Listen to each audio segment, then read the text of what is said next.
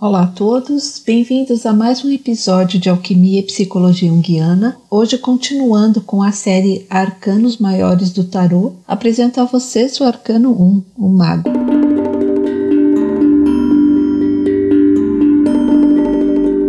Na história da alquimia, a aspiração de muitos na antiguidade era de transformar o chumbo em ouro. O mistério dos laboratórios alquímicos escondiam segredos a uns poucos iniciados e despertavam a ganância de muitos outros, desavisados. O arcano de hoje nos remete a ambos. Vamos a uma breve descrição da lâmina.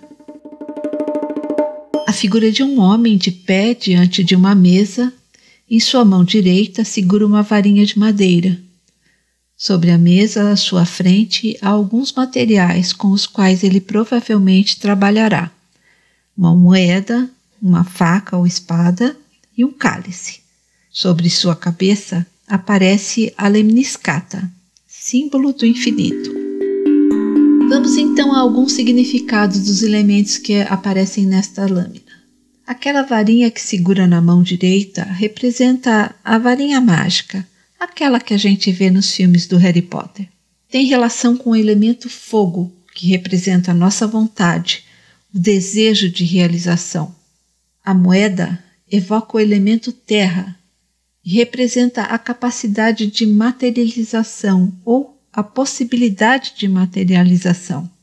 A faca ou a espada evoca o elemento ar, o pensamento, nossa capacidade criativa. O cálice representa a água, as emoções, os sentimentos. A lemniscata, aquele símbolo do infinito acima da cabeça do homem, representa as infinitas possibilidades. Na verdade, este é o grande mote dessa figura ou deste arcano. As infinitas possibilidades dadas a partir do nosso total livre-arbítrio como seres humanos, com nossos desejos, com nossas ideias, com nossa criatividade. Porém, esta lâmina ainda não fala sobre a realização, ela fala sobre as possibilidades.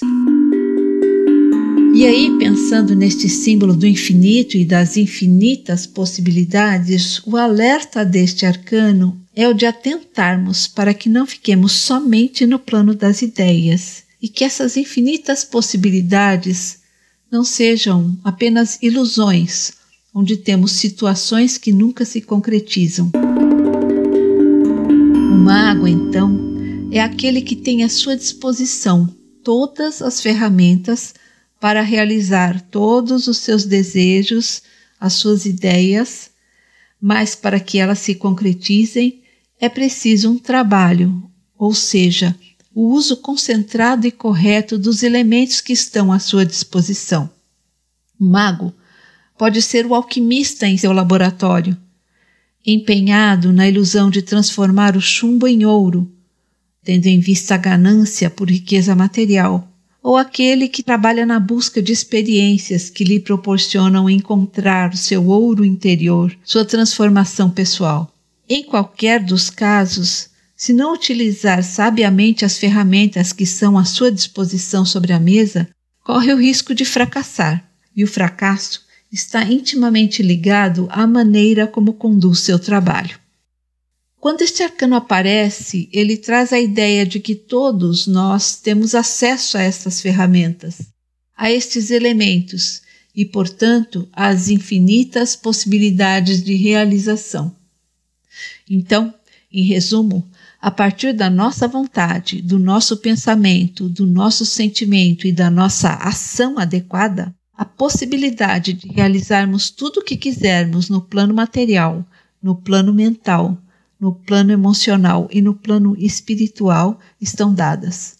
Nós temos que entender essas ferramentas e como usá-las. Então, o que aparece ali na mesa, do ponto de vista material, está representado pela moeda é a capacidade de negociação, a nossa capacidade de pesquisa, o interesse, o desenvolvimento de nossas habilidades do ponto de vista mental, representado pela espada, são a flexibilidade, as novas ideias, os novos paradigmas, as metas a serem alcançadas, a astúcia para lidar com a realidade.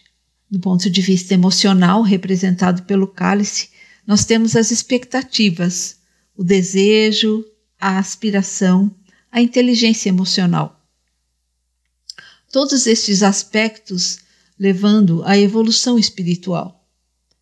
Então, o mago é aquele que pode tudo, porém ele precisa saber como agir.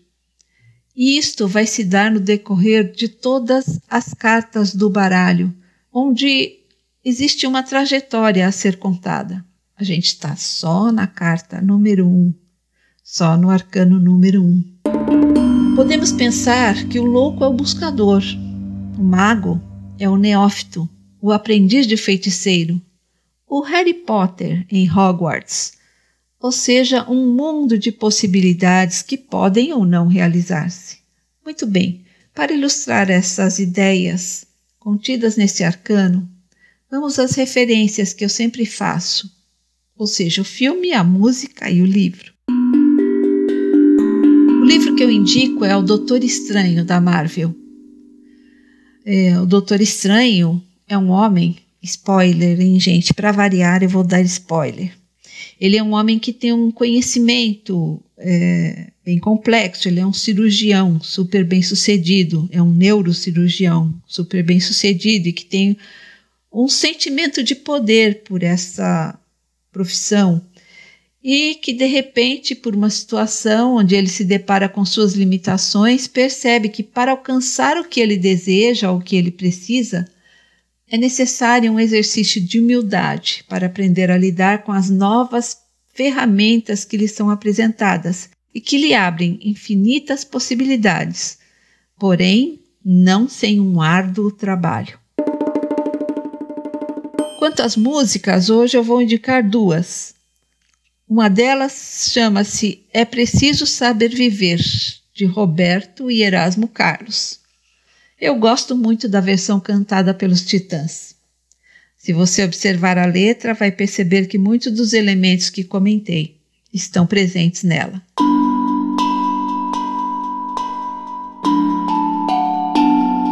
E como não poderia deixar de ser, teremos uma dobradinha de Paulo Coelho uma dupla indicação. A primeira, da segunda música que indico, chama-se Tente Outra Vez.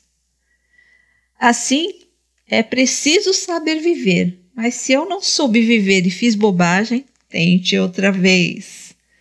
Então, tente outra vez de Paulo Coelho, Marcelo Mota e Raul Seixas, cantada, obviamente, pelo próprio Raul.